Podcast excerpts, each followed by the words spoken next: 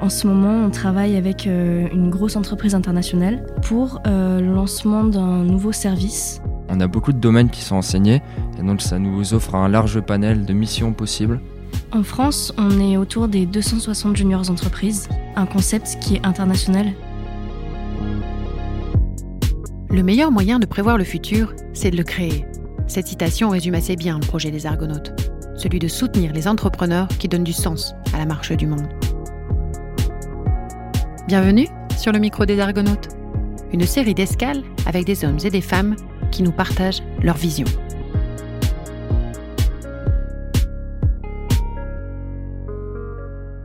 Cette semaine, le micro des Argonautes part à la rencontre des juniors entreprises, ces boîtes animées par des étudiants de haut niveau en grande école.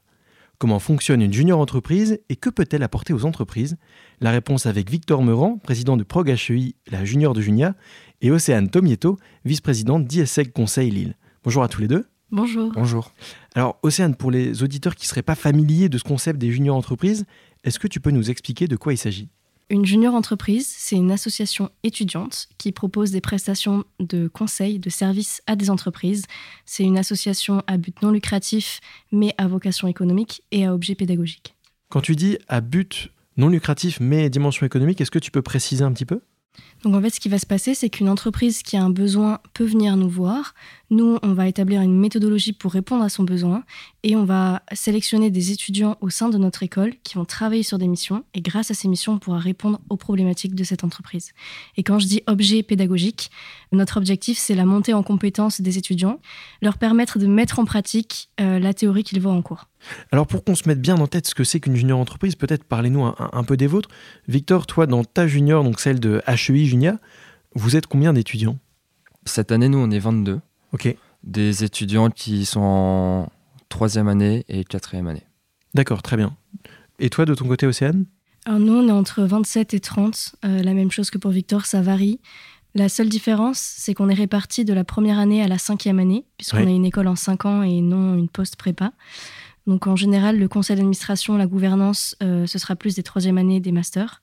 Et après, dans les chargés de mission, on peut avoir des premières années, des deuxièmes années. Ouais, selon les missions, parfois en première année peut tout à fait répondre à un besoin dans une entreprise s'il est bien encadré, c'est ça? Alors, dans la structure, donc les membres de l'association font le contact avec le client et font le lien entre les intervenants et les clients, Mhm. mais ne participent pas forcément aux missions. D'accord. Pour les missions, on sélectionne des étudiants dans toute l'école, donc de toutes les années, mais qui ne font pas partie de l'association. Sur quel type de mission vous intervenez? J'imagine que c'est pas les mêmes parce que vos écoles sont pas les mêmes. ISEG c'est un peu plus euh, commerce, HEI plus ingénieur. Victor?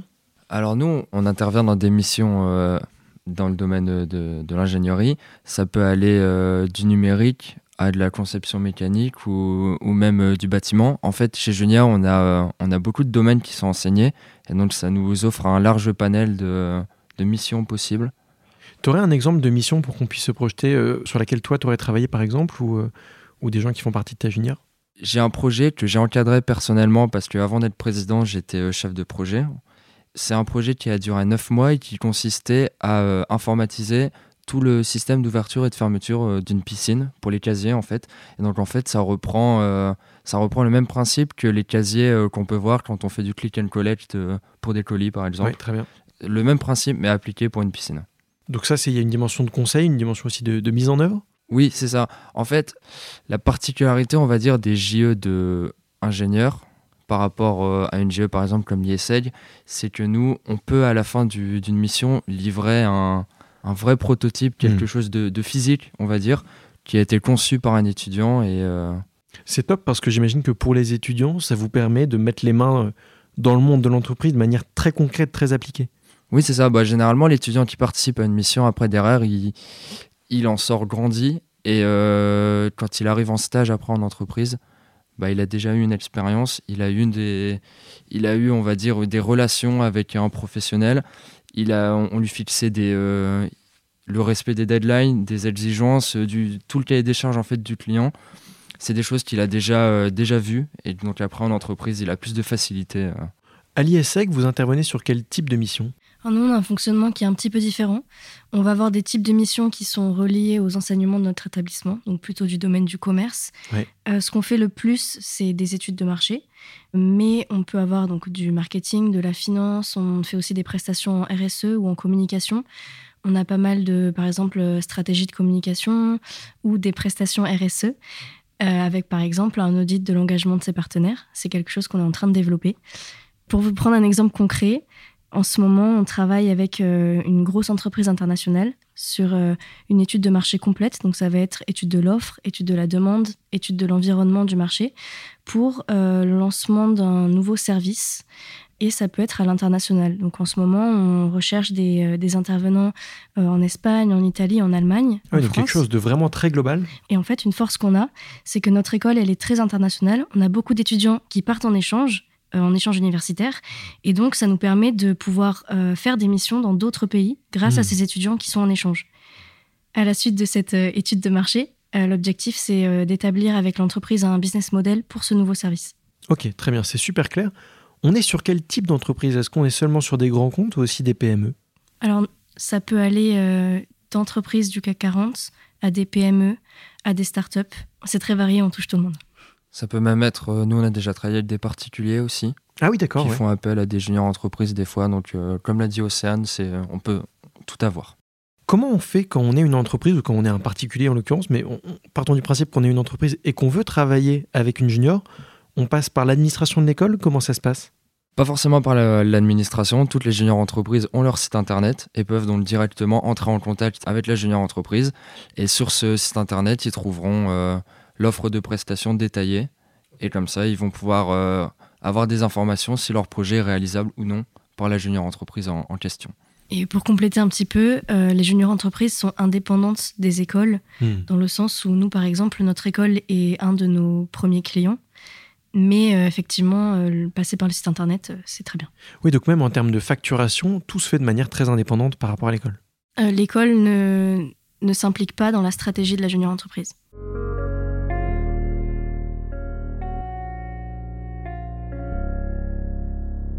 Océane, Victor, on va entrer un peu plus maintenant dans les modalités pratiques pour comprendre comment ça marche de l'intérieur.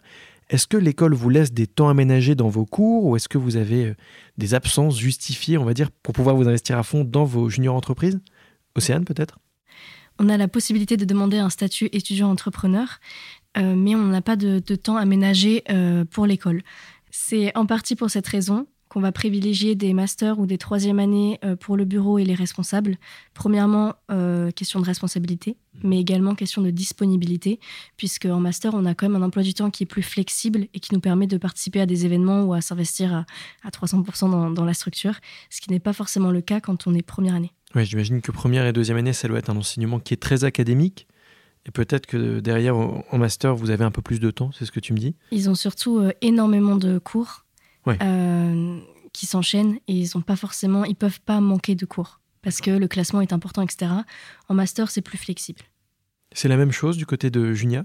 Nous, c'est pareil, on est 22, essentiellement 3e, 4e année, parce que prendre des membres qui sont en première, deuxième année, donc prépa, prépa intégrée, c'est très compliqué. L'école le soir, euh, l'enchaînement de tous les cours la journée, euh, c'est pas possible. Donc, euh, troisième, quatrième année, pareil. Qui dit junior entreprise dit étudiant. Est-ce que toi, tu rencontres parfois des, des difficultés à, à convaincre des grandes entreprises de travailler avec vous, notamment euh, à cause de, de la jeunesse de certains profils? On rencontre ces, euh, ces difficultés avec certains, certains clients, en effet, qui, euh, peut-être le terme junior leur, leur est réticent. Et, et ils savent pas forcément qu'ils peuvent nous confier, on va dire, des gros projets qui peuvent durer sur plusieurs mois, sur toute une année. Ouais. Et, mais en fait, il faut voir ça comme... vu qu'on est étudiant, on va avoir une approche particulière. Et donc, on peut proposer euh, à l'entreprise en question une autre approche qu'elle avait peut-être pas forcément imaginée. Et, euh, et généralement, après, le client est satisfait parce que euh, on a une autre approche. Toi-même, tu as travaillé sur un projet qui était plutôt long, 9 mois, tu me le disais en préparant cet épisode? C'est ça, 9 mois. Et donc, ça montre que les étudiants peuvent s'engager sur des projets long terme. Et pour rebondir sur ce que tu dis, Victor, la force d'une junior entreprise, c'est de faire partie d'un mouvement national, le premier mouvement étudiant en Europe, Mhm. la Confédération nationale des juniors entreprises, qui nous permet d'accéder à des gros partenaires comme euh, BNP Paribas, EY, Alten ou même Engie. Ces partenaires euh, soutiennent le mouvement, mais également certaines juniors entreprises en particulier, en leur proposant des formations, des conseils, etc. Pour avoir une idée en tête, combien on a de juniors entreprises en France, par exemple? En France, on est autour des 260 juniors entreprises. Mais c'est quand même énorme. Ouais, et euh, c'est un, concept qui est international, puisqu'on a des juniors entreprises partout dans le monde. Euh, le pays qui contient le plus de juniors entreprises, c'est le Brésil, par exemple.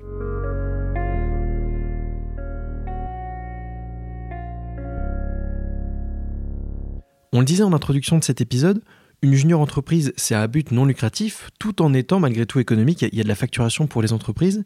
Donc comment ça se passe? C'est vous, vous prenez euh, une commission? Est-ce que les étudiants qui interviennent pour les entreprises sont rémunérés? Comment ça se passe, euh, Victor? En fait, sur le total de l'étude donc, qui va être facturée à, l'entreprise, il y a une partie qui est réservée à, euh, à l'intervenant, donc à l'étudiant qui participe, qui travaille sur la mission. Et le reste, après, est pour la junior, mais pas pour ses membres. C'est des sous qui restent sur un compte et qui nous permettent de payer nos charges, nos charges dans, comme une entreprise. Oui, c'est pour le bon fonctionnement de l'association. Voilà, c'est ça. Ok, très bien. Euh, pour conclure cet épisode, j'ai une dernière question. J'imagine que cette expérience en, en, junior entreprise, elle est très formatrice dans votre parcours. Est-ce que derrière l'objectif pour les étudiants qui font une junior entreprise, c'est généralement plus de créer leur propre boîte ou pas du tout? Comment vous voyez ça d'un point de vue euh, perso? Et euh, est-ce que vous voyez autour de vous? Alors parmi nos membres, on a des profils qui sont très variés. On en a certains qui effectivement euh, ont plus le profil entrepreneur qu'on cherche dans une junior entreprise et vont vouloir euh, lancer leur euh, entreprise. On a beaucoup d'étudiants en finance qui ont des profils très sérieux, qui sont intéressés par les junior entreprises et qui du coup vont plus se lancer dans de l'audit, mmh. M&A, etc. Et on a pas mal d'étudiants qui souhaitent faire du consulting. Et c'est parfait pour eux comme expérience puisqu'une junior entreprise propose des prestations de conseil, donc ça leur permet un peu de découvrir le monde professionnel. On a aussi tous les profils dans notre euh, junior entreprise. On a bien évidemment des étudiants qui vont s'orienter vers l'entrepreneuriat l'année suivante, surtout que Junia propose un, domaine entrepreneuriat en dernière mmh. année. Donc certains étudiants sont intéressés par ça et ça leur permet donc d'avoir déjà une expérience auparavant. Après aussi, comme l'a dit Océane, vu qu'on propose des services de conseil aux entreprises, pas mal d'étudiants vont après faire euh, ingénieur d'affaires, euh, des postes comme ça dans des cabinets de conseil. Et sinon, après, euh, la grande majorité, ça reste quand même des personnes qui s'orientent dans, dans des grands groupes, on va dire, et qui vont avoir des postes de, de cadre. Euh. De l'intrapreneuriat, c'est ça? Il y, a, il y, a, plein de profils différents. Par exemple, moi, mon projet professionnel, c'est effectivement plus me tourner vers l'intrapreneuriat, donc intégrer une entreprise et la développer de l'intérieur en faisant de la gestion de projet, en étant responsable d'une équipe. Et mon poste me permet de me former énormément à la gestion mmh. d'équipe et à la gestion de projet. Mais euh, faire partie d'une junior entreprise, ça ne définit pas forcément un profil particulier. On peut faire n'importe quoi après. C'est un premier pas dans le monde professionnel.